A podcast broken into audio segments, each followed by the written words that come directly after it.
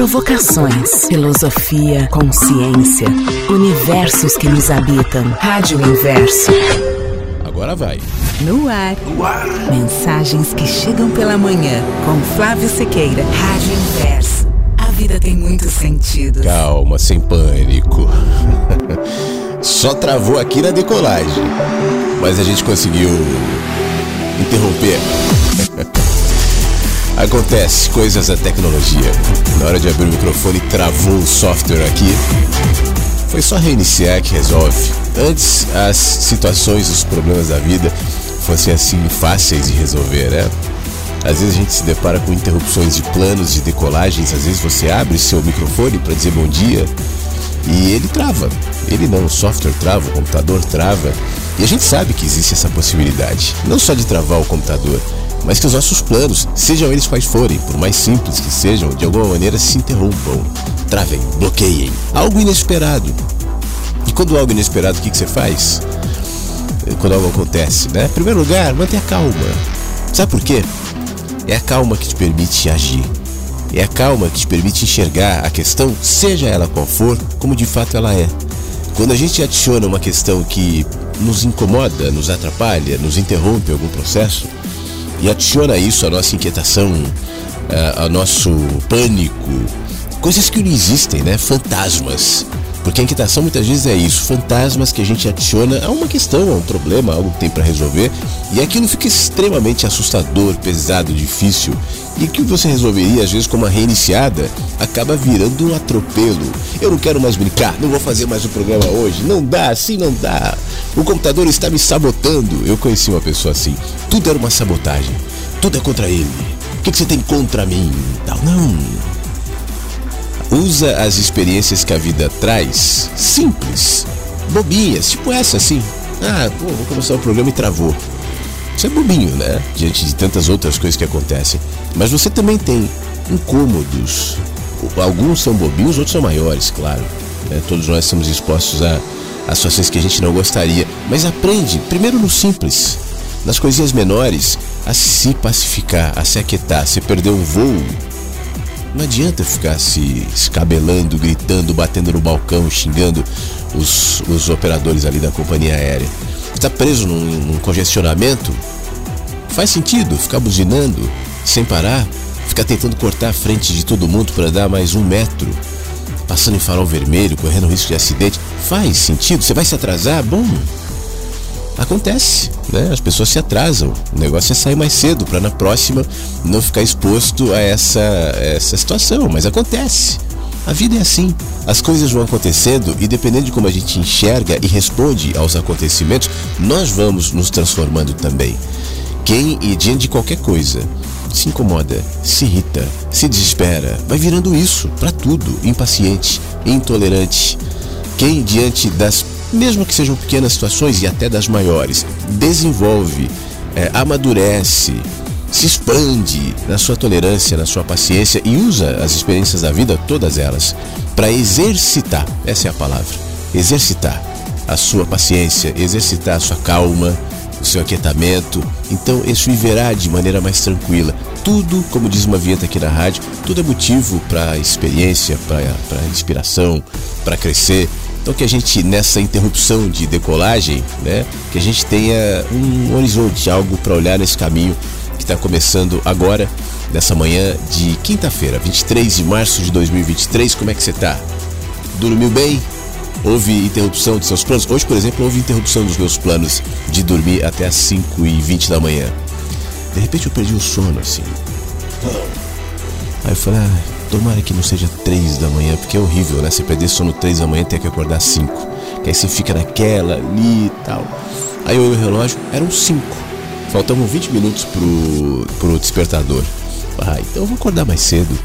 Levantar 20 minutos antes já estava sem sono, levantei mais exposto, fiz um café bom, gravei o, o áudio do Clube do Livro, tranquilo, lendo, vendo os comentários do, do grupo, do, do WhatsApp, fiz meu trabalho, as coisas que eu faço profissionalmente, é, puxei algumas musiquinhas aqui pro programa, escolhi tudo tranquilo, não foi um problema, foi algo bom.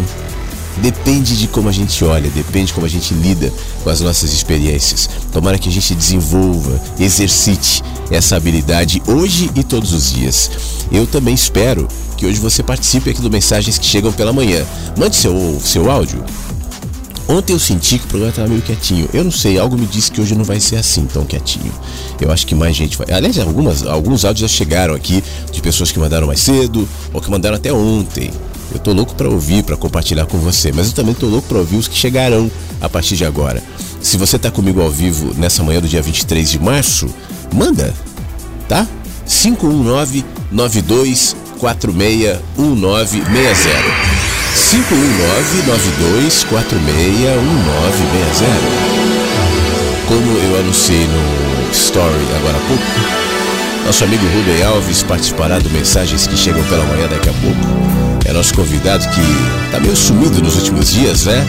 Então vou ler um texto depois dessa música maravilhosa que vai conduzir o nosso início de manhã com Bidis aqui no Mensagens que Chegam pela Manhã.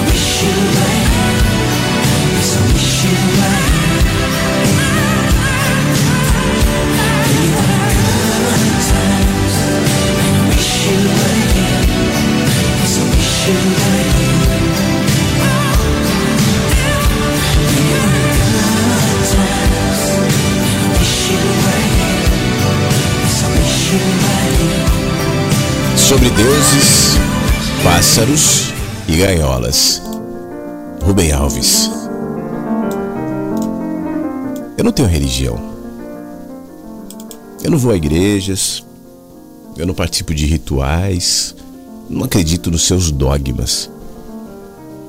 Eu preciso não ter religião para amar a Deus sem medo, com alegria, principalmente sem ficar pedindo nada. Eu não tenho religião porque eu não concordo com as coisas que elas dizem de Deus. Deus é um grande mistério, está além de palavras. E diante do grande mistério, o que nos resta é ficar mudo. Palavras atrapalham. A gente fica em silêncio. Eu discordo, inclusive, a partir do pronome ele. Deus, ele. Masculino, macho. Onde é que foi que nós aprendemos sobre o sexo de Deus? Ué, Deus tem sexo? Tem gênero? Se tem, por que, que não é ela? Deus mulher. Como a mulher de Cântico dos Cânticos, a Igreja Católica não conhece a mulher, conhece apenas a mãe. Foi a mãe sem ter sido mulher. Deus, por que não uma flor, a mais perfumada? Por que não um mar sem fim, onde a vida navega? Místicos houve que disseram que Deus é uma criança. Ontem, inclusive, o Abu Janra, aqui no, no Mensagens, lendo Fernando Pessoa, nos exemplificou muito bem isso. Uma criança. E uma criança que convida a brincar. Mas pode ser também que Deus seja música como pensaram os místicos pitagóricos. Ter uma religião é falar as palavras sagradas daquela região e acreditar nelas. As religiões se distinguem e se separam pelas diferenças das palavras que usam para se referir ao sagrado. Se elas não falassem nada, se houvesse apenas o silêncio diante do grande mistério, a Babel das religiões provavelmente não existiria. E diante do grande mistério, apenas uma palavra permitida: a palavra poética. Porque a poesia não diz, mas somente aponta para ele. O grande mistério está além das palavras. Se eu tenho uma religião, ela se chama poesia. Por isso eu amo Cecília Meirelles, sacerdotisa, sacerdotisa profana, que quando queria se referir a Deus falava sobre um mar, mar sem fim, misterioso, selvagem, quem em silêncio contempla o mar sem fim ouve vozes em meio ao barulho das ondas. Fernando Pessoa, ele também sabia disso. E Cecília Meirelles sabia que, prestando bem atenção, é possível ver, voar sobre o mar sem fim, tipo um pequeno pássaro que canta. Assim, ó. Leve é o pássaro, e a sua sombra voante mais leve, e a cascata aérea de sua garganta mais leve e o que lembra, ouvindo-se deslizar seu canto mais leve. Os poetas escrevem em transe, não sabem sobre o que estão escrevendo. Faz muitos anos eu escrevi um livro para minha filha. Ela tinha quatro anos. Eu ia fazer uma demorada viagem pelo exterior e ela ficou com medo de que eu morresse lá e não voltasse. E aí me apareceu uma história: A Menina e o Pássaro Encantado. E era assim. Era uma vez uma menina que amava um pássaro encantado, que sempre a visitava e lhe contava histórias, o que fazia imensamente feliz a menina. Mas sempre chega um momento em que o pássaro dizia eu tenho que ir. E a menina chorava porque amava o pássaro e não queria que ele partisse. Menina, disse-lhe o pássaro, aprenda o que eu vou lhe ensinar. Eu só sou encantado por causa da ausência. E é na ausência que a saudade vive. E a saudade é um perfume que torna encantados a todos os que sentem. Quem tem saudade está amando. Eu tenho de partir para que a saudade exista e para que eu continue a amá-la e você continue a me amar. E partia. E a menina, sofrendo a dor da saudade, maquinou um plano. Quando o pássaro voltou a lhe contar histórias e foi dormir, ela prendeu o pássaro numa gaiola de prata, dizendo: Agora você vai ficar aqui para sempre. Mas não foi isso que aconteceu. O pássaro, sem poder voar, perdeu as cores, o brilho, a alegria. Não tinha mais histórias para contar e o amor acabou. Levou tempo para que a menina percebesse que ela não amava aquele pássaro engaiolado. O pássaro que ela amava era o pássaro que voava livre e voltava quando queria. E ela soltou o pássaro, que voou para longe. Essa história termina na ausência do pássaro e na menina se enfeitando para sua volta. A minha intenção ao escrever era simples: consolar a minha filha. Mas quando essa história foi publicada, ganhou um sentido que não estava nas minhas intenções. Começou a ser usada em terapias de casais, por exemplo, possuídos pela ilusão de que engaiolando o amor seria a posse eterna. E desde então, eu passei a presentear noivos com uma gaiola da qual eu arrancava a porta. Mas passando algum tempo, uma pessoa me perguntou o seguinte: Essa história é linda, né? Você escreveu sobre Deus, né? Sobre Deus? Eu perguntei. Sim, o pássaro encantado não é Deus? E as gaiolas não são as religiões nas quais os homens tentam aprisioná-lo? E eu aprendi com a minha própria história algo que eu não sabia.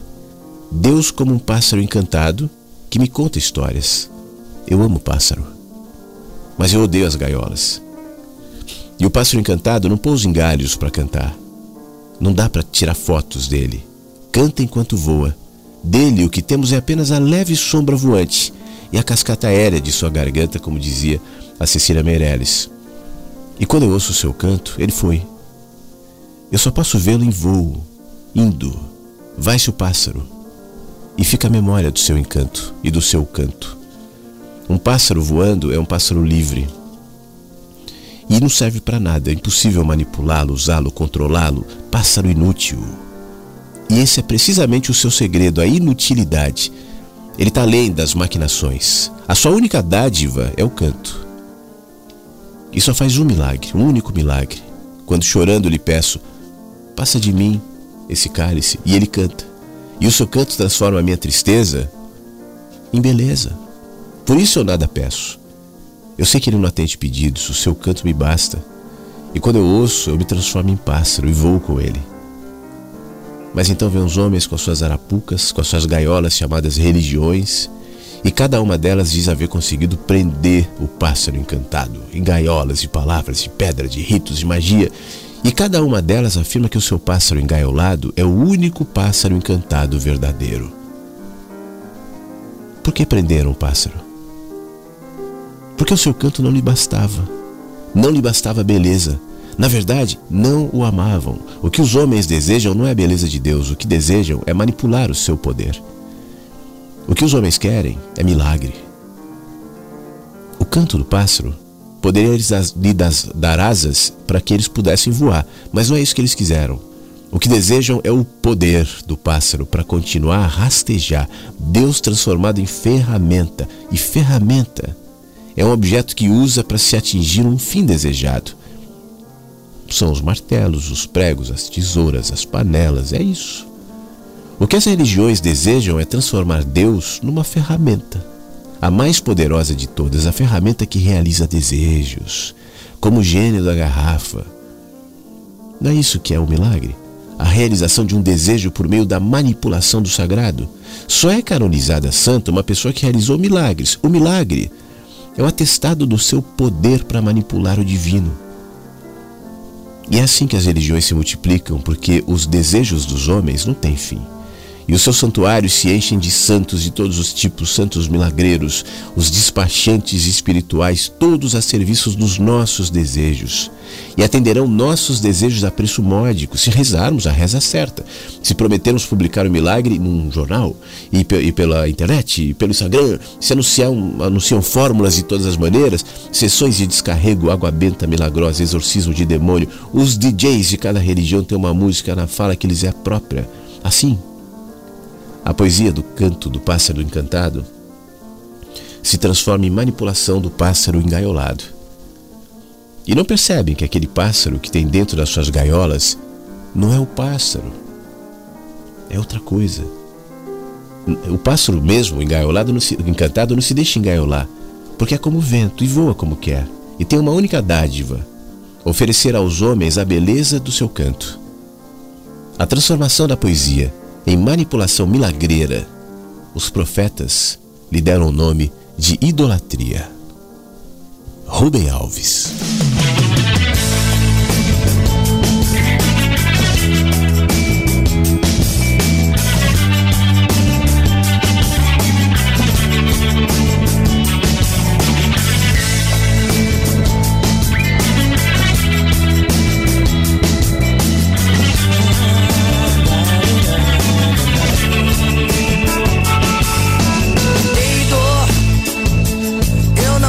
Escuto mais. Você não me leva a nada. Ei, medo, eu não te escuto mais. Você não me leva a nada.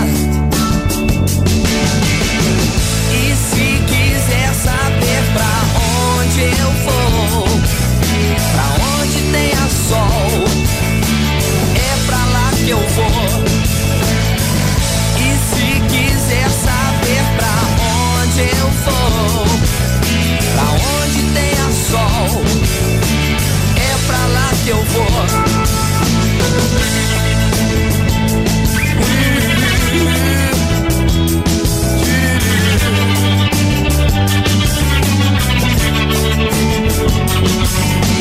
Ei, dor, eu não te escuto mais.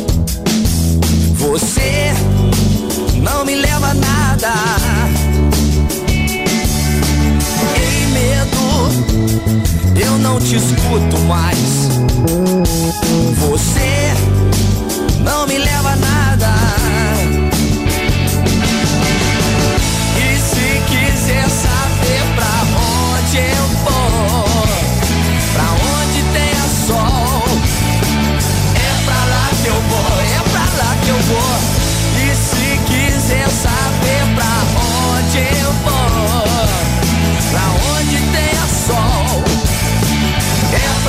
Pra lá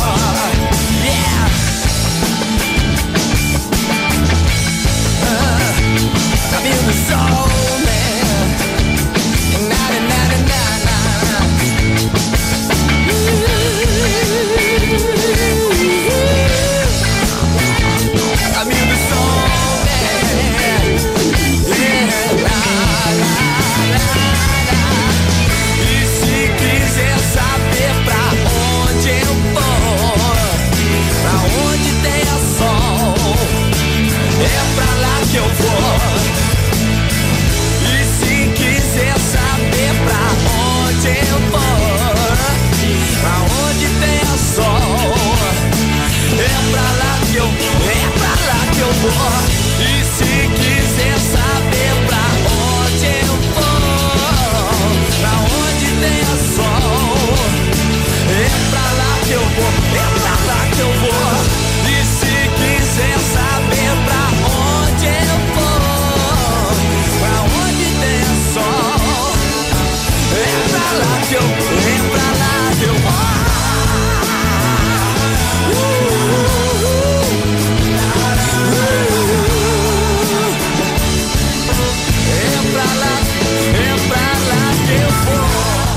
Homenagem ao Tony e aos mineiros, que estão aqui no Mensagens da Egli também, né? J Quest.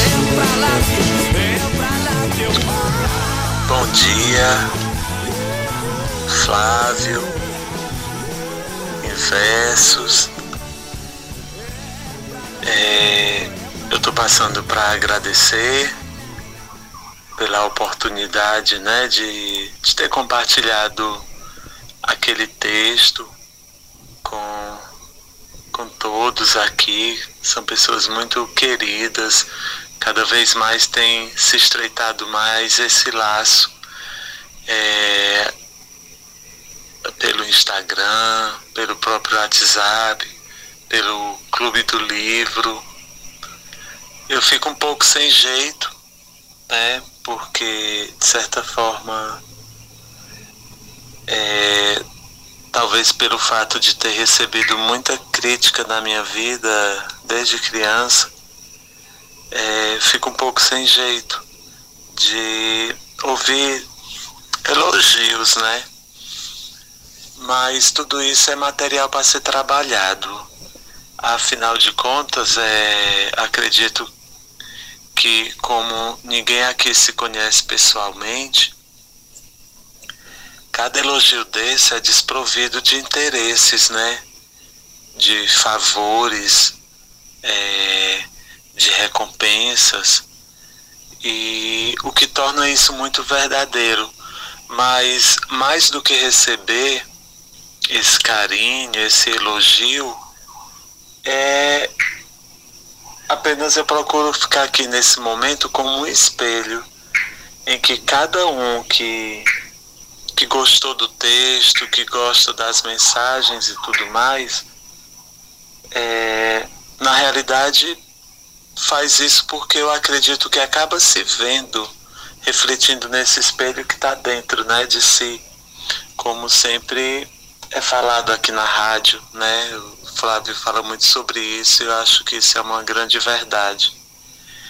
Então, hoje eu estou gravando à noite, quarta-feira, mas porque hoje, quinta-feira de manhã, não vai dar para assistir o programa ao vivo, mas é sempre aquele compromisso que eu tenho comigo mesmo, é, de quando chego do trabalho, me deito ali na rede, na varanda, contemplar um pouquinho o tempo, e ali do meu lado o radinho celular, né?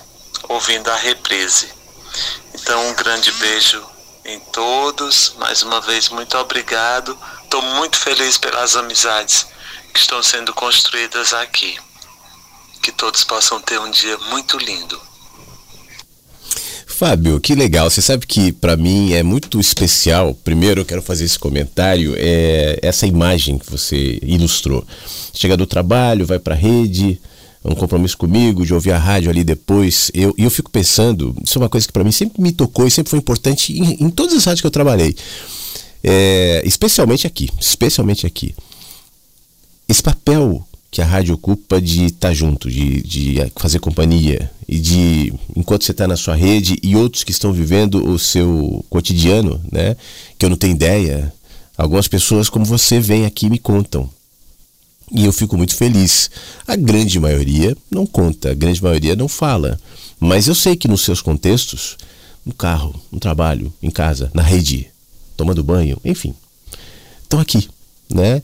E a gente cria uma grande rede, como você bem disse, de amizade, de reflexão, no sentido de fomentar pacificadores. É isso que eu, que eu planejo aqui na rádio. Esse é o meu plano.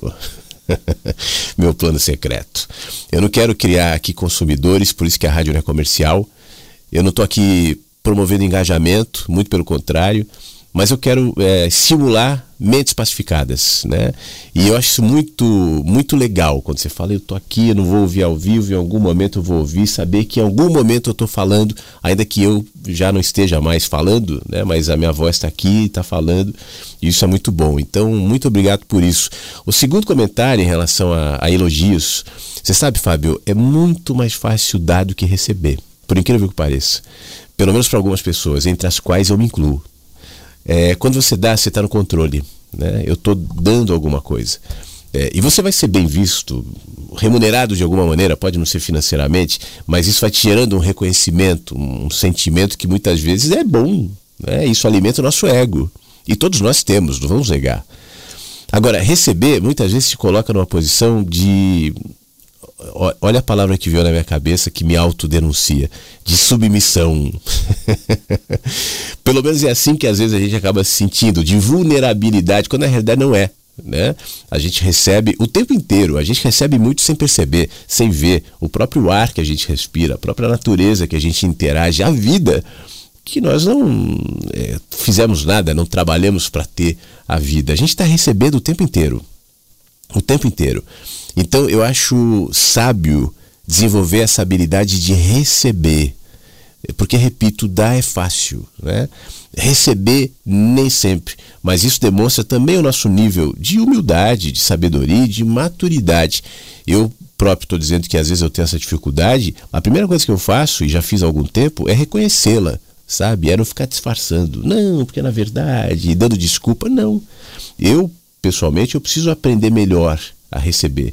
Como você disse, receber elogio, pode constranger, eh, receber ajuda, né? Já existe um componente, no caso masculino, o homem é mais.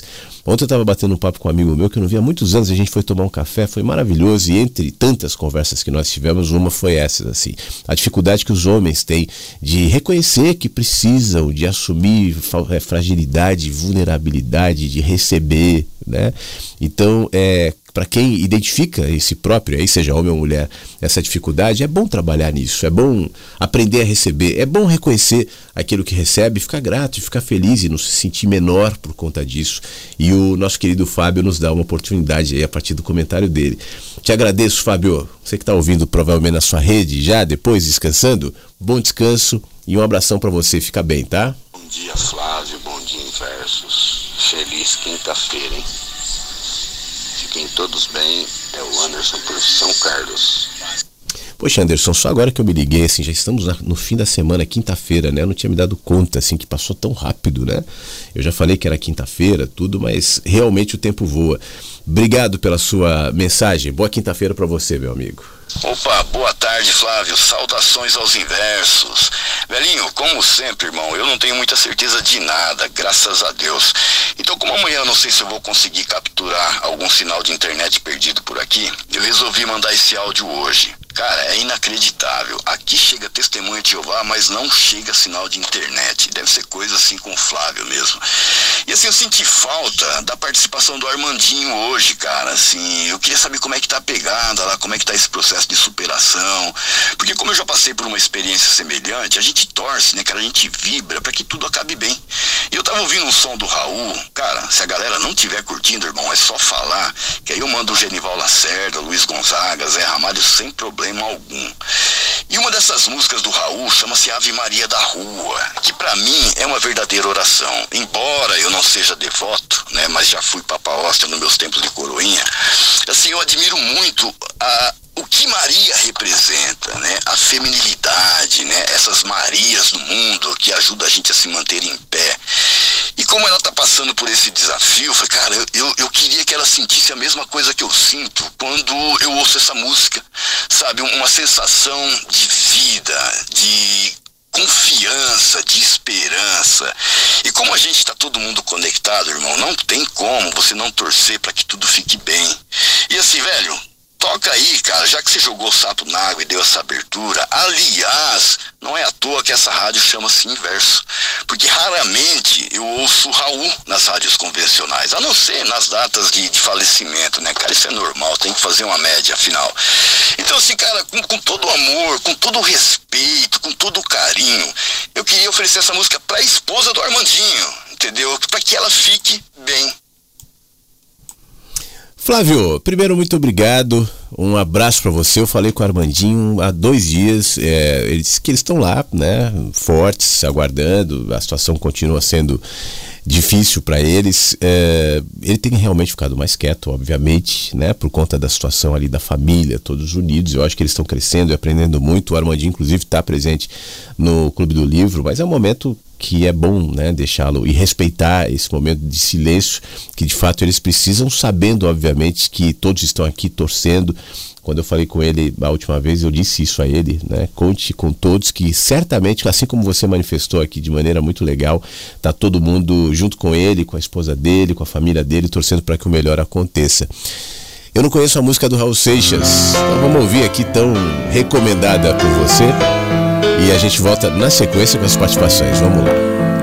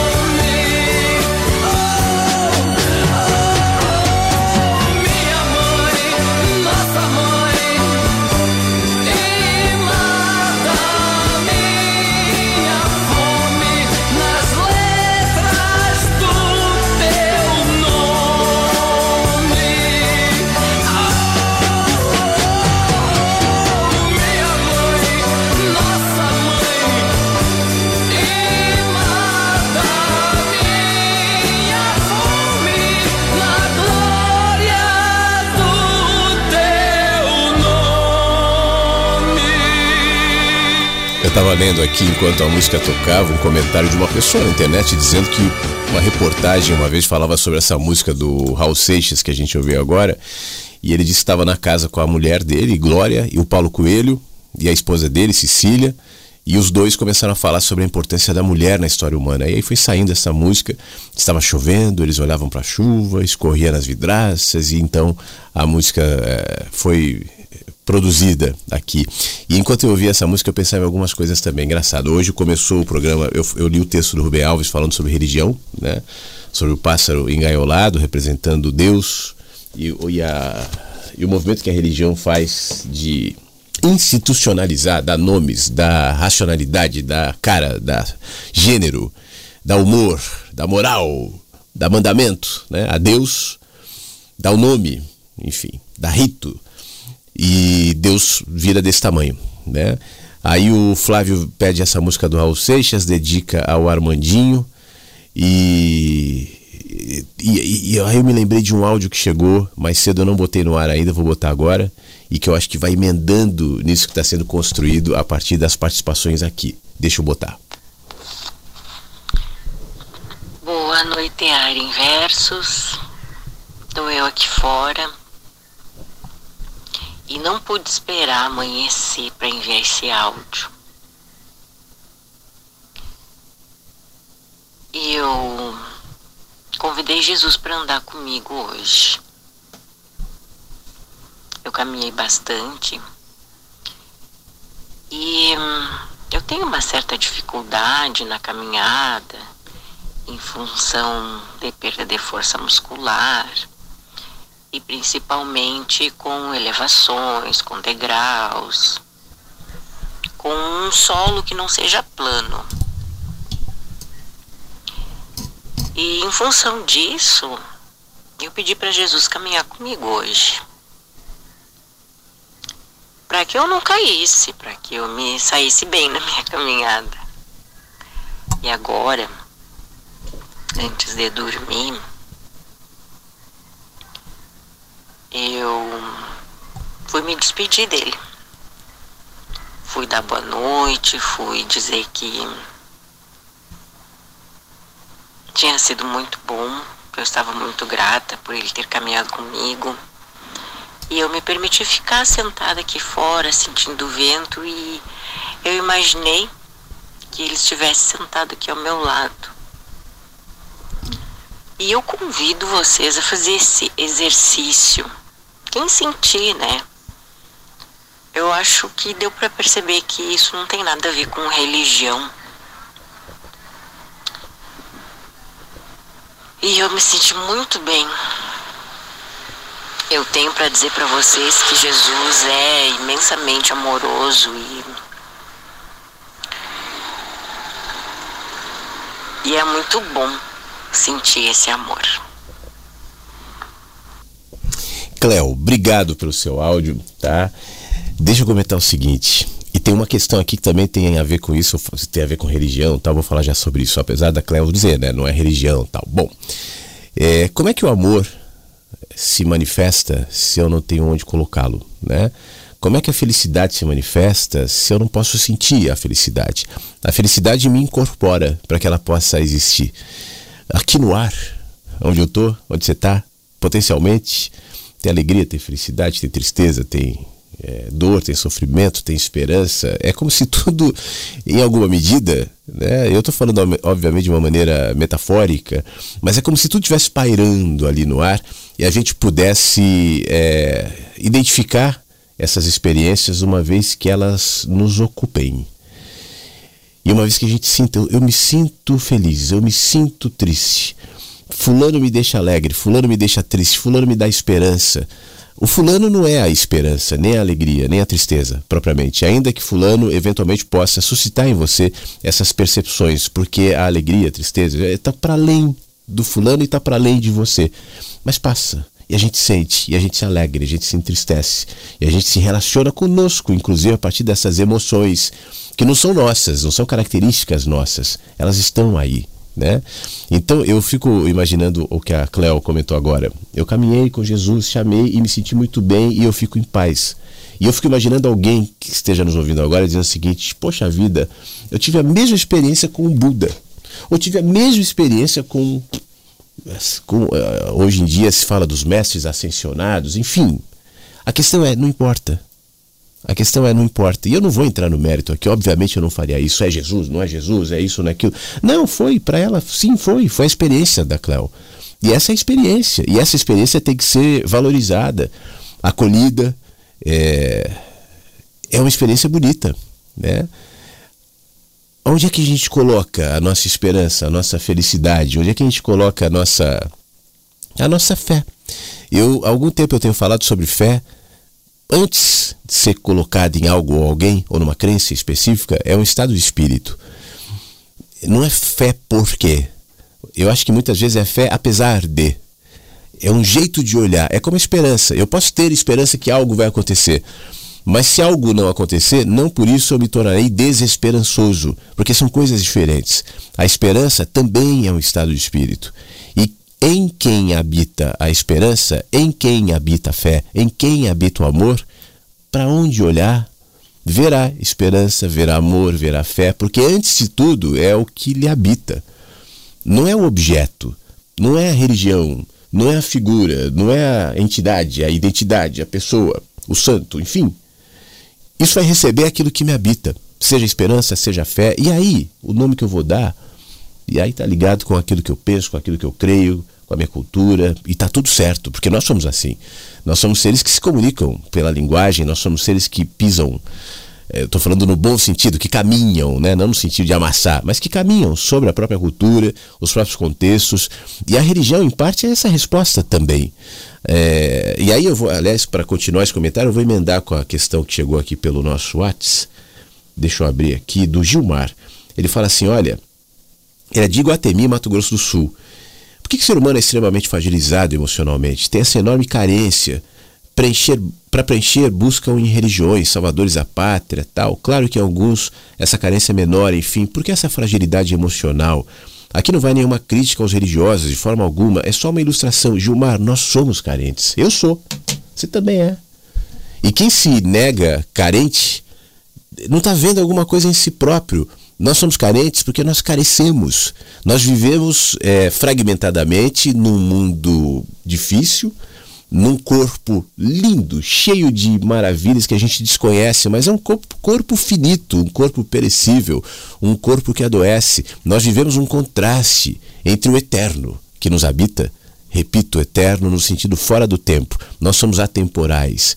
Em mim, todos que fui ainda habitam, no mesmo tempo. E quando a pessoa vai ficando mais velha, ela revisita aquele menininho que foi separado por 80 anos, talvez, mas que ainda está muito vivo lá dentro. E ao mesmo tempo, eu vivo o contraste de um mundo que muda rapidamente. Dúvidas, medos, questões, mistérios a serem respondidos. Quem respondeu os principais mistérios? Quem sabe o que é a vida? Ninguém. A ciência não sabe. A religião não sabe. A filosofia não sabe. Quem sabe o que é a morte? Quem sabe por que nascemos? Quem sabe por que morremos? Quem sabe? Você vai para algum lugar? Não vai para algum lugar? Sim, tem um monte de gente aí explicando, dizendo que sabe. E eu não estou falando aqui da EQM. A EQM é uma outra experiência, não, não, não, não, se relaciona àquilo que eu estou querendo dizer aqui. Claro que pode, em parte, né, trazer alguns confortos, algumas respostas, ótimo. E eu acho que é uma experiência linda, eu acho que deve ser realmente valorizada. Mas não é sobre isso que eu estou falando.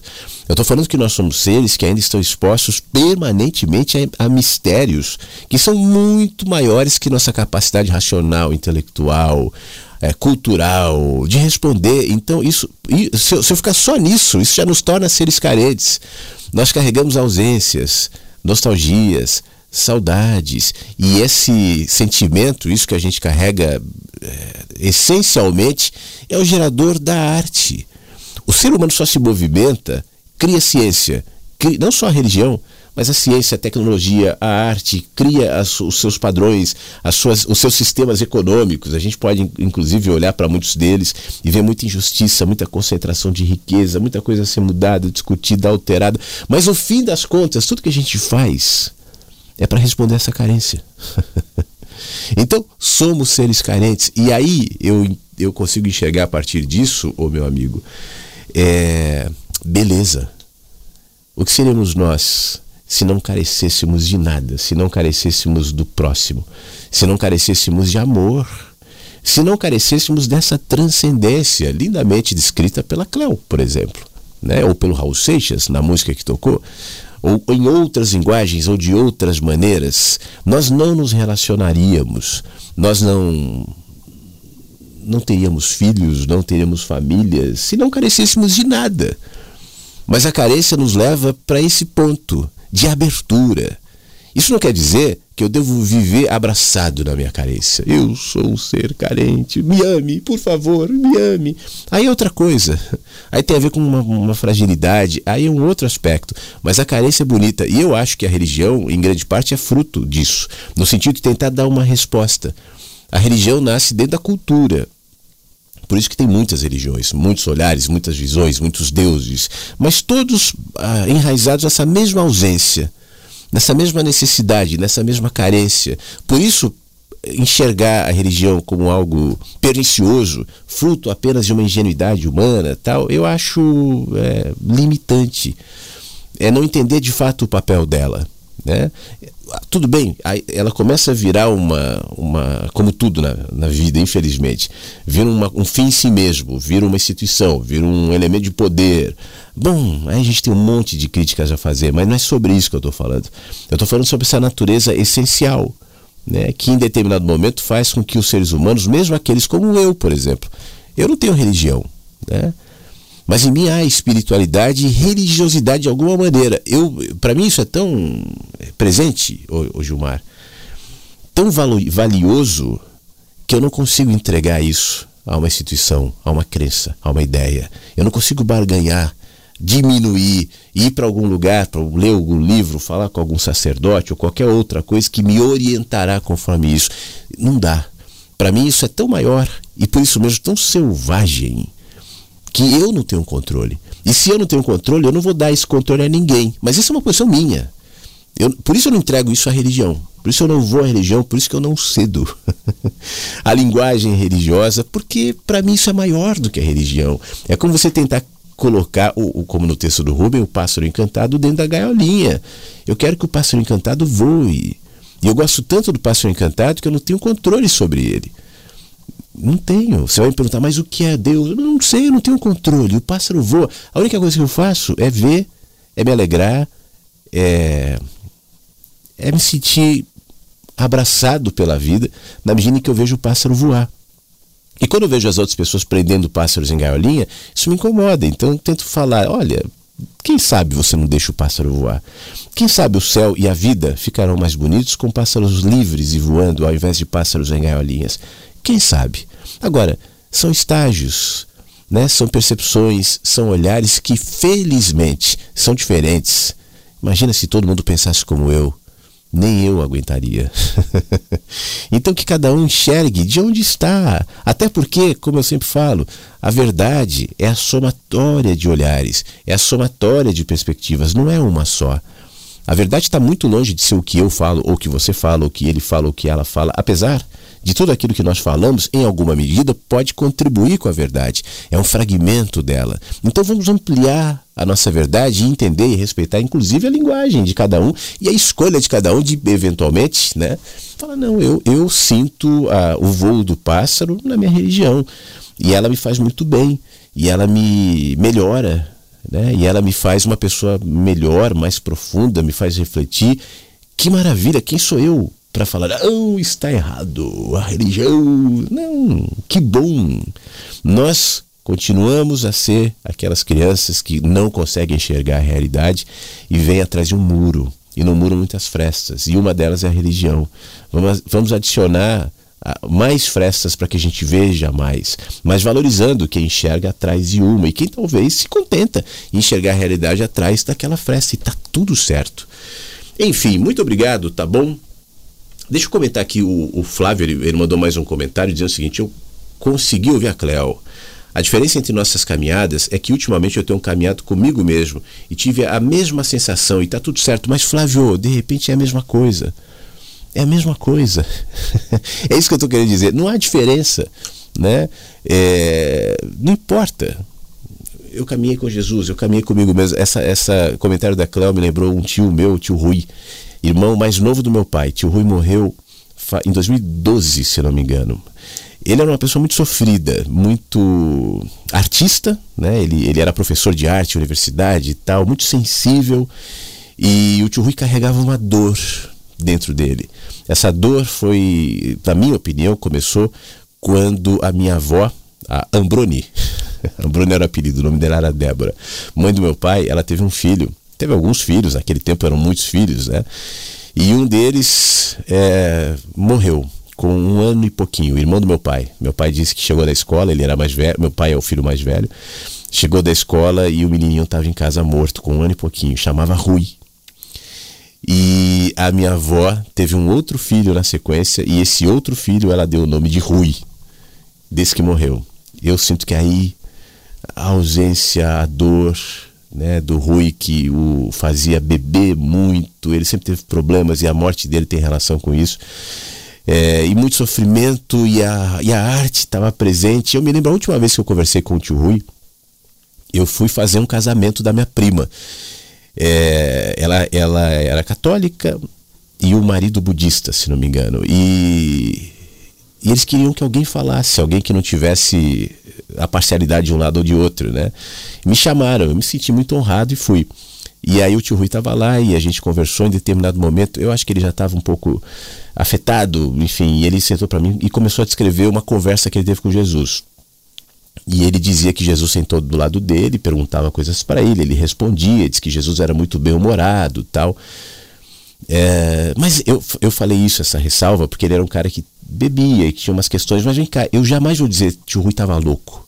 Não, foi mentira. Não, não aconteceu. Não, não, ele teve uma alucinação. Eu não sei. Eu não sei. Até porque é, o nosso cérebro ele vai processar determinadas informações, determinadas percepções, determinadas sensibilidades que talvez nós não tenhamos como explicar dentro de uma linguagem que nos pareça familiar. Você entende? Eu não sei qual de fato foi a experiência que tio Rui teve. Ele teve uma experiência. Como isso foi traduzido para ele, pode ser através de uma figura é, física de algo ou de alguém que lhe soe bom, familiar, aceitável, né? Isso não diminui e nem invalida a experiência, mas também não decreta que a experiência seja literal o que ele está descrevendo. É importante que, diante dessas experiências, a gente se mantenha aberto para, inclusive, admitir que não sabe né? E para se expor a ela e para aprender com ela. Por isso, é, Cléo, te agradeço. Ela até mandou uma mensagem para mim aqui. Se você não quiser colocar no ar, imagina, eu coloco tudo no ar aqui. A não ser que seja viagem total. Eu tenho feito uns filtrinhos agora, eu não fazia isso nunca, mas eu acabei recebendo umas mensagens. Não sei se alguém lembra, alguém que falava de uma cabeça de rato que explodiu do nada, no meio de um comentário desconexo. Então, às vezes eu acabo. É... Mas não, não de pessoas que eu sei que né, estão sempre aqui, que tem coisas legais para dizer. Mas enfim, muito obrigado, tá bom? Cléo, Gilmar, obrigado, Flávio. Obrigado, Henrique. Meus olhos estão marejados aqui. É muito bom. Ele, acho que foi durante a música do Raul Seixas. Obrigado pela sua mensagem. A gente comentou do Armandinho, né? Pô, Armandinho, Armandinho, ele tá aqui. O, o, Flávio tinha acabado de perguntar sobre ele e o Armandinho mandou uma mensagem. É, bom dia a todos. Eu estou acompanhando, ouvindo com apreço você, os amigos, as músicas. Essa oferecida pelo Flávio, muito bom. Eu estou mais quietinho aqui, mas estou aqui com vocês, pois isso aqui me dá ânimo. Sou grato a minha esposa ainda está na luta. Eu sei que lá no íntimo da sua consciência ela luta, uma vez que respira de forma artificial. E nós torcemos pelo melhor. Mas, meu muito obrigado ao Flávio. Eu curto os comentários dele, gosto muito do Raul e somos meio que malucos, beleza. Grato a você, Flávio, e a todas as pessoas que junto a você estão.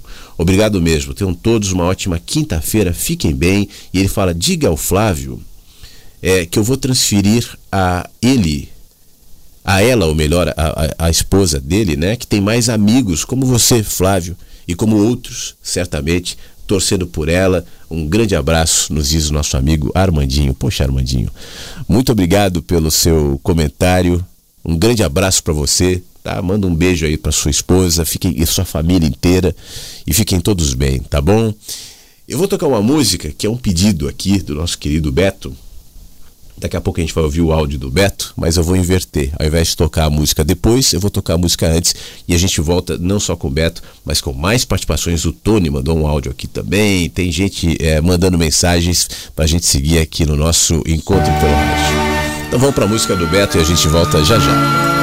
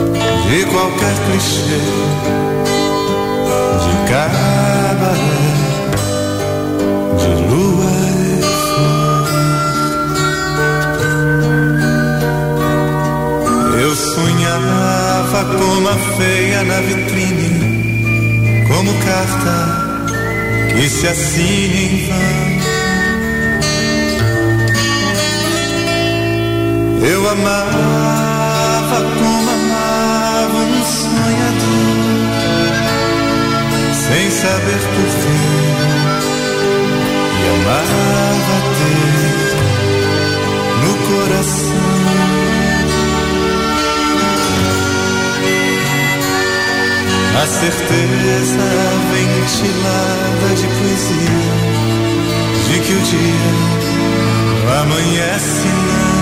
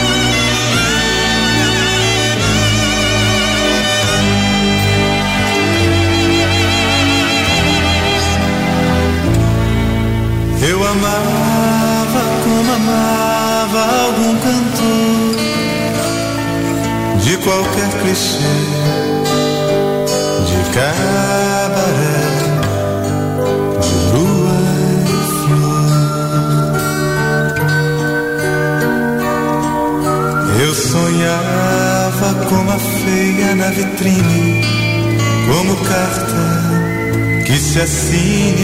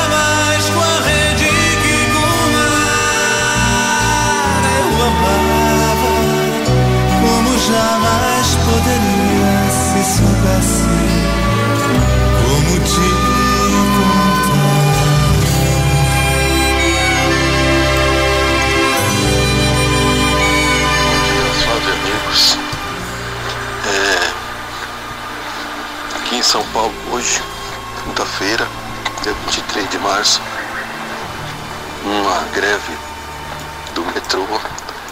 Já a cidade começou caótica. E aliás, só está um pouco mais, né? Ela já é por natureza uma cidade bem caótica. E, e sobre ontem você desculpa eu ter me estendido no áudio, Vou fazer de tudo para ser mais breve de agora em diante. E, mas vou ter que dar parabéns para você e para o Fábio e para todos da rádio que o, o, o poema, a fábula que o citada pelo próprio Fábio, uma coisa bem bacana é que eu admiro muito o Zen budismo. Ele é um cara Zen budista. Eu já fui Zen budista, mas fui um Zen budista falso.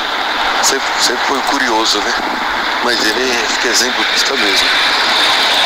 E hoje uma reflexão é sobre o momento que passei a pensar nisso depois que eu li aquele livro do, do Ecrator, O Poder do Agora, e mais os quatro livros dele. E um negócio legal para você, eu diria que refletir sobre isso, para você ter algum resultado, tem que ter um. Você tem que entrar num. Nem que seja levemente em algum estado de meditação. Isso é com o nosso amigo Fábio, né? ele é zen budista. Ele. Eu tô até com vontade de pegar umas dicas com ele que eu não aprendi a meditar ainda. Já tentei, mas eu sei que os resultados foram, foram pífios. E é isso aí, é o momento presente, né? Tem que se refletir, mas, mas refletir não é tudo. Tem que tentar entender porque que eu nasço num instante e morro no mesmo instante. Por mais, que, por mais anos que, que eu dure aqui nesse, nessa vida. Porque a, vi, a vida eu estou aqui nesse instante, mais tarde estarei nesse instante, o ano que vem estarei nesse instante, e o dia que eu morrer vai ser nesse instante. A vida acontece em um instante. Por isso que tudo é, é ilusão, né? Tudo é ilusão. Talvez a única coisa que não seja ilusão, talvez, né? Estou afirmando, seja essa afirmação, né? Essa afirmação talvez ela resuma alguma grande verdade que possivelmente possa ver. Mas a reflexão é isso, refletir e dar uma trans e transcender um pouco. Não para tentar entender, para tentar sentir, né? Vamos sentir e, e, formar uma verdade dentro da gente. Então valeu, Flávio. Uma boa quinta para todos e fica na paz. Valeu, Beto. Obrigado. Fico imaginando São Paulo com grade de metrô. Que dureza, hein? Eu gosto de São Paulo, sinto saudade de São Paulo, mas quando lembro dessas coisas, a minha saudade diminui. É, em relação à meditação, ô Beto, é, eu acho que a gente não, não consegue praticar, né, como essa, essa ideia tradicional da meditação, se dentro de nós só houver ruído. Se dentro de nós houver silêncio, a meditação vira um estado de espírito. E aí onde você está, em alguma medida, você está em meditação. É óbvio que com isso não estou diminuindo a importância né, de, da prática, como certamente o Fábio e outros que nos ouvem é, é, fazem, enfim, como exercício, e eu acho que ela tem toda a valia e é muito legal. Mas eu sempre recomendo esse estado de meditação, sabe? É a mesma coisa da oração. Já falei sobre isso, inclusive, aqui. Eu não acho que oração necessariamente seja uma repetição de palavras, ou mesmo palavras. Mas muitas vezes as palavras são meios para você acessar esse estágio de oração, que é uma condição interior. Ela é feita em silêncio, ela é feita na, na prática da vida. Ela não é feita, não é construída de ruídos, de palavras, de sons. Mas eu posso acessar a partir da palavra. Então, é, às vezes as pessoas falam comigo assim, até pessoas próximas. Ah, então você, a oração é, é ruim? Não, não, é bom. Ela pode ser uma forma de você acessar esse estágio, mas assim, não se concentre achando que a oração é a palavra.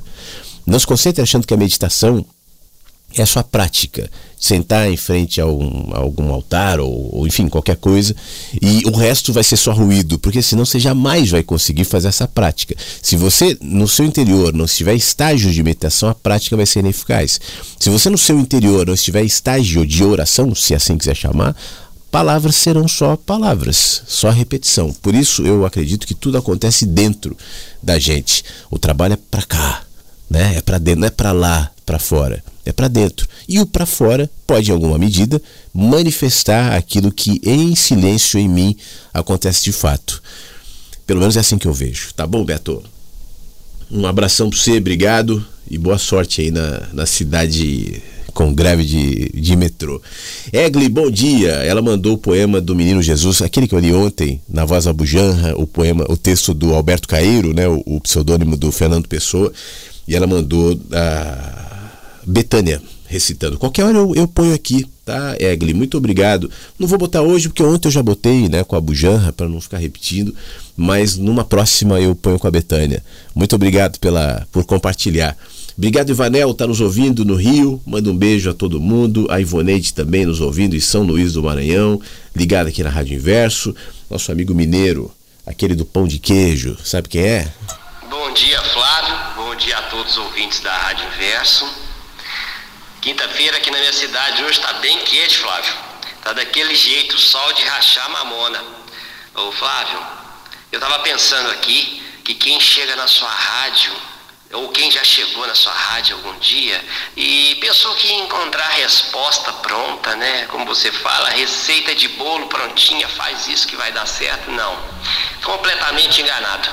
Porque durante esses anos todos que eu te acompanho, eu só vejo assim, eu nunca encontrei uma resposta, você nunca me deu uma resposta, mas você me deu provocação, você me deu reflexão, pensamento de cada dia, do que eu já tinha dentro de mim, na verdade, mas aflorou mais, igual a palavra aquietar-se.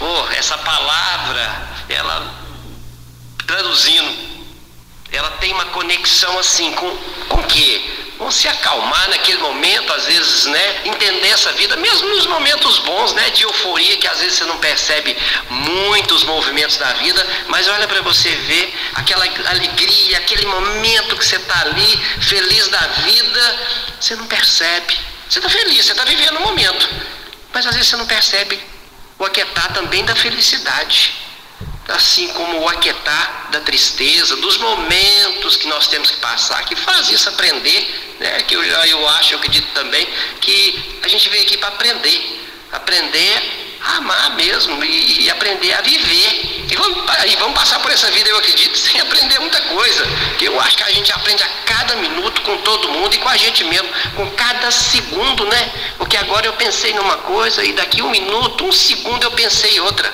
A mesma coisa de outra maneira. E outra palavra que eu queria dizer, outra coisa, Flávio, é sobre mudar o passado.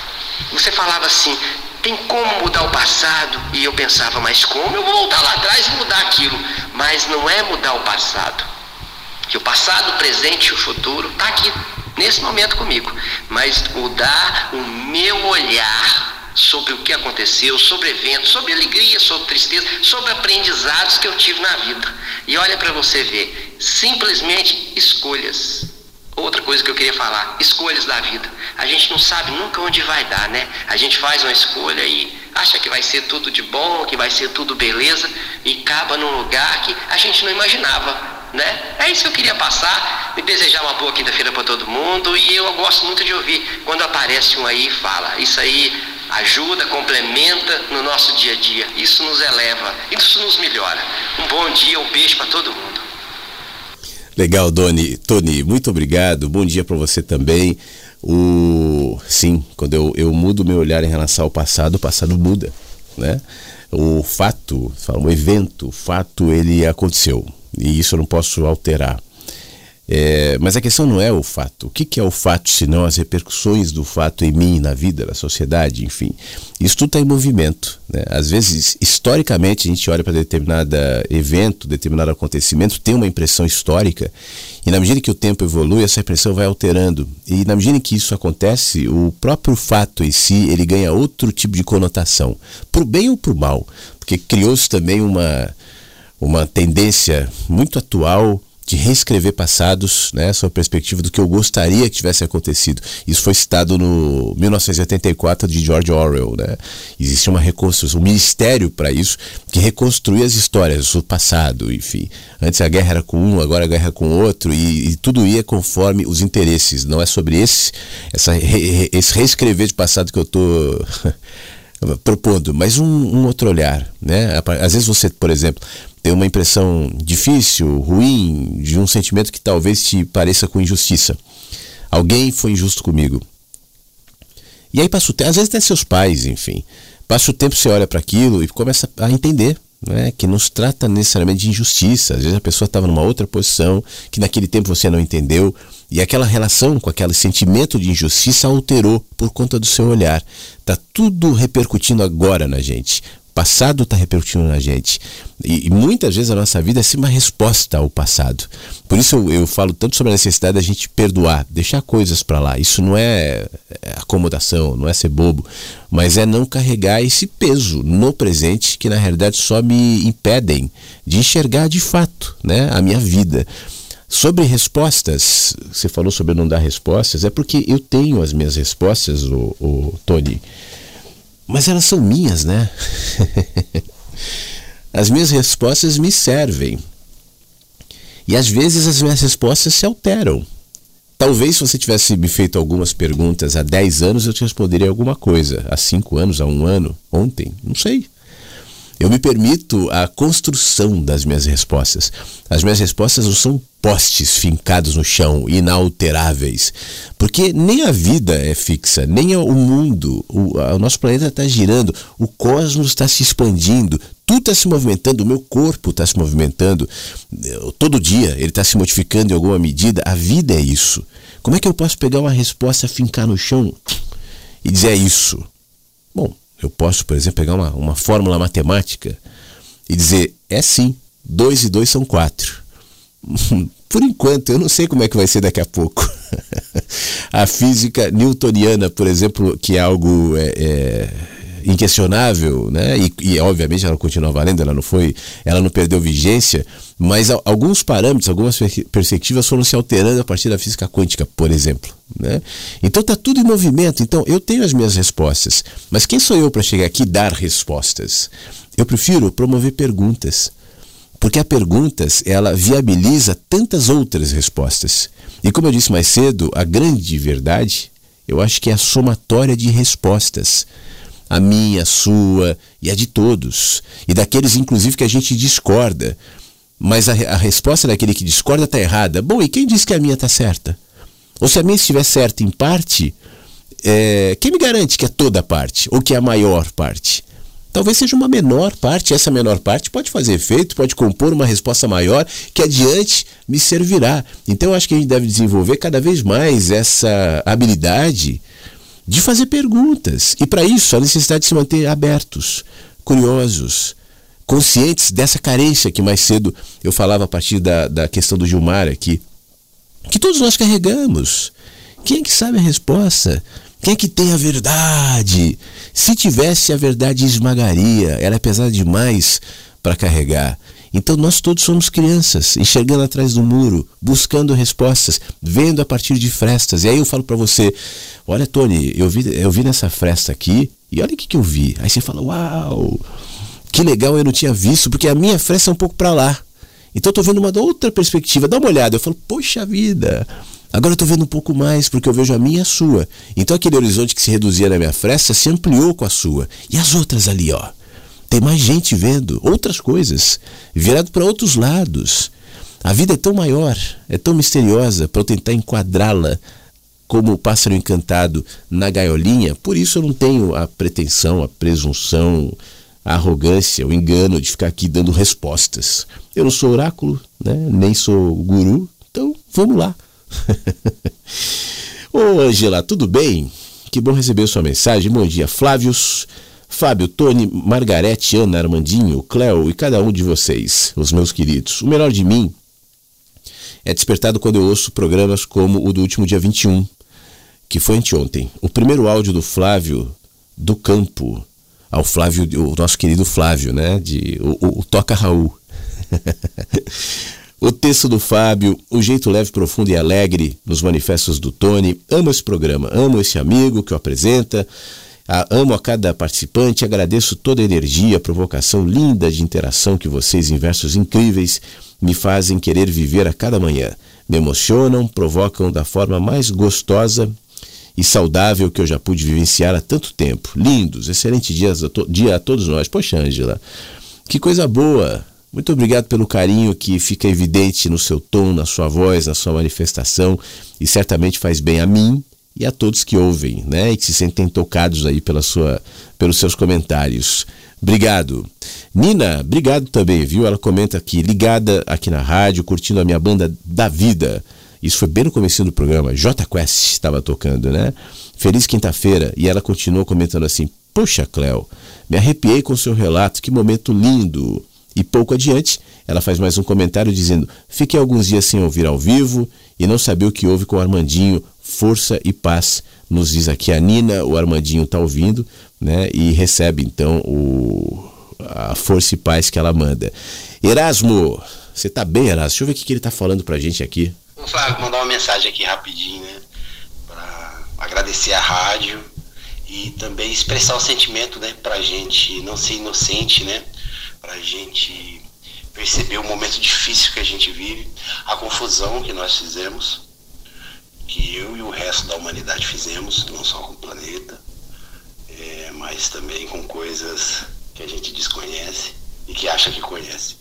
Então é importante ir até os desafios é, com bastante energia, sem, sem autopiedade, né? sem vitimização, pra, para, que, para que esse comportamento tão desenfreado e desequilibrado, na hora que chega até mim, porque vai chegar e eu também faço parte dele, né? Às vezes eu produzo esse tipo de comportamento, mas que ele possa cessar, né? Cessar e a energia, é, a energia não ser desperdiçada. é isso aí. Valeu, ótimo dia, gratidão. Muito obrigado, Erasmo. Tudo de bom. Sabe que eu tô me lembrando que ontem eu comentei, né, que eu fui tomar um café com um amigo tal. A gente tava falando algumas coisas e esse meu amigo, ele, ele faz. É, ele tem uma empresa de eventos, então faz muitos eventos tal. Tava comentando algumas pessoas que fazem eventos com ele. Ele falava assim: quem que você quer ouvir falar? É, ver um evento, vir uma palestra? É, tinha alguns nomes ali e tal. Aí eu falei: olha, somos amigos há tanto tempo, então posso ser sincero contigo? Ninguém. Aí eu falava assim: pode ser morto? Aí eu falei, não, morto não dá, né? Morto não, não fazer evento. Teve um evento, inclusive, aqui, na, aqui em Porto Alegre, é, promovido pela empresa dele e tal, que é um baita profissional, um baita amigo, a gente se conhece há tantos anos. E, e eu dizia para ele por quê, né? Por que não? Falava assim, não, isso não quer dizer que não tenha pessoas que tenham que dizer, pessoas que são inteligentes, pessoas que podem contribuir e tal, mas pessoalmente eu me incomodo quando aquilo que as pessoas antigamente traziam com tanta espontaneidade, com tanta verdade, com tanta ênfase, né? qual é a sua mensagem? Né? O que, que você tem a dizer? Não precisa ser para a humanidade, para o próximo, o que, que você tem a falar? Né? Quando isso é, abre aspas aqui, corrompido é, por um outro interesse, que é maior do que a sua espontaneidade de simplesmente ser árvore e dar aquele fruto eu quero falar goiabeiras, goiabas, porque eu sou goiabeira, ou quero falar maçã, porque eu sou macieira. Eu quero falar jabuticaba, porque sou jabuticabeira. Uma jabuticabeira fará as melhores jabuticabas se ela souber que é uma jabuticabeira e ficar feliz com isso. Porque se ela quiser se transformar num caquizeiro, já não vai dar certo. Ela nem vai conseguir fazer a jabuticaba dela e muito menos o caqui que ela pretende fazer. Né? É, e hoje em dia existe esse componente do, do show. Tu tem que virar show. Tu tem que ter massa, tu tem que ter multidão, porque eu vou ganhar reputação, dinheiro, fama, tal. E aí, o Erasmo, o que, que tem a ver com o que você me comentou, né? Aí a gente perde a dimensão do que realmente importa. A gente está tão atraído por bobagens, né? E hoje esse mundo que nós vivemos, ontem eu fiz uma comparação com a caverna de Platão e eu acho que nunca foi tão fácil entender esse conceito, porque é um mundo de ecos, é um mundo de sombra, é um mundo de bobagens. Por que eu considero bobagem? Porque, de fato, o que, isso está acrescentando para a vida? Coletivamente falando, para minha vida, para sua vida, para a humanidade. Que papel eu tenho desempe- desempenhado aqui na- nesse planeta? né? Eu estou tendo a chance de viver aqui. Isso é importante, não é? Eu acho que é. né? Isso não quer dizer que eu tenho que ser pobre, eu tenho que ser rico, nada. Eu só estou cumprindo, um- desempenhando um espaço. Eu estou ocupando um espaço nesse planeta. Outros poderiam estar ocupando o meu espaço, inclusive vai lá saber o meu próprio corpo. Mas eu estou aqui, né? Para mim isso conta, essa é a questão. Para mim isso faz diferença. E se faz diferença, eu vou cuidar do que eu penso, do que eu faço, do que eu sou, de como eu lido com o ambiente, de como eu lido com as pessoas, o que, que eu estou fazendo com esse planeta, porque eu quero ser uma experiência boa da vida aqui. Positiva, que constrói e não que destrói. E que está olhando para o que realmente importa e não para o que é desimportante, porque eu também tenho em mim uma grande necessidade de liberdade. E parte da construção da minha liberdade tem a ver com a, o respeito ao próximo, ao outro, e especialmente ao que eu sinto, para que eu não seja fisgado por uma distração, por uma necessidade que de fato não existe, né? É, a nossa ganância, por exemplo, que faz com que mensagens verdadeiras, boas, legais se transformem em prisão, que faz com que a natureza, que nos serve tão bem, se transforme numa ferramenta utilitarista. Que a espiritualidade, que a religião, como nós falamos tanto no programa de hoje, vire uma igreja universal, né? vire outra coisa. Que um sacerdote, alguém que fala: Olha, eu vim aqui porque eu sinto existe uma vida maior, uma espiritual. Eu quero falar usando a minha linguagem, a minha cultura. Então, eu sou um pastor, tá? vira um Silas Malafaia. E as pessoas olham para isso e falam: Uau, o homem de Deus! Por que, que a gente se degradou tanto? Porque a gente se desconectou disso, dessa essência, disso que poucos têm. Por isso, eu pessoalmente respondia para meu amigo: Eu não vejo isso nos palcos. Eu não vejo isso nas luzes, nos shows, no cara com aquele fonezinho da, da Madonna ou da Sandy, sabe? Aquele fonezinho animando multidões, vamos lá galera, as luzes, falando obviedades e falando e transformando as pessoas cada vez mais em máquinas, né? Como no texto do do, do Charles Chaplin, que roda aqui na rádio. Sois homens, não sois máquinas, o texto do grande ditador. So, homens, humanos é o que sois, não são máquinas. E a gente está aceitando essa condição enquanto vê o planeta é, morrendo, enquanto vê a, as pessoas morrendo, as relações morrendo, porque a gente aceita isso. Então eu prefiro mesmo, sem hipocrisia, o, o Erasmo, eu, eu prefiro é, sentar com uma criança, síndrome de Down, por exemplo, enxergá-la, vê-la brincar, sentar numa praça e ver uma criança, ou, de, ou com Down, sem Down, enfim, seres simples, né? Uma pessoa idosa que tem uma conversa aberta, limpa, do que ver um, um desses no auditório, galera, eu sou um cara que fala, eu não consigo, não é uma coisa que me encanta, não é uma coisa que me atrai. E tem a ver com essa preocupação que você descreve. O que, que a gente está fazendo né, para o mundo, para a humanidade, para nós mesmos? Acho que essa é uma questão que poderia, é, de alguma maneira, tá com a gente. Né? Obrigado por provocar o pensamento aqui, tá bom, o Erasmo? Um abração. Ainda o, o nosso querido Armandinho tá ouvindo? Nina, te agradece, tá? Ele diz: Nina, saúde, paz, alegrias para você. A Nina que comentou sobre não saber o que estava acontecendo ali com o Armandinho. O Flávio, meu xará, obrigado, Angela. Eu sou conhecido aqui como Flávio Caipira e agradece a mensagem que chegou pelo WhatsApp. A Andressa está nos ouvindo no Rio. Bom dia inverso, hoje eu vim fazer um exercício físico e dar um mergulho na Praia do Diabo, assim como chama essa parte do mar. Geralmente essa parte é bem forte, o mar. Por isso nomearam assim, que mar lindo agora no Rio. Poxa, eu se pudesse estaria no mar agora, estaria na praia. Sinto falta, né? Já estou sentindo falta do mar. Já faz alguns meses que eu não vejo o mar. Esse ambiente é onde eu me sinto mais parecido com o céu, assim, o mar e a praia. Tô precisando voltar. Obrigado por me dar um pedacinho do mar aí no Rio, Andressa. Obrigado pela sua mensagem. E obrigado a todos. Eu tô dando uma checadinha aqui para ver se eu não pulei ninguém, mas não. Acho que foi todo mundo. É isso aí. Então tá. Então obrigado, tá? Por esse momento de perguntas, de inquietações, de paz, de dúvidas e ao mesmo tempo de respostas que nos levam até a próxima pergunta e que a gente caminhe assim, sabendo que esse é o caminho humano, né? E que isso nos faça, no fim das contas, pessoalmente eu acho que é isso que, que importa, pessoas melhores. Seja lá em qual contexto, seja lá em qual perspectiva você está. Não existe uma definição única de uma pessoa melhor. Pessoa melhor é a pessoa da direita. Porque as esquerdopatas, seu esquerdista, pessoa melhor é da esquerda, a esquerda tem preocupações direitas. Sabe, essas bobagens? Pessoas melhores são pessoas religiosas, que têm Deus no coração, porque os ateus. Não.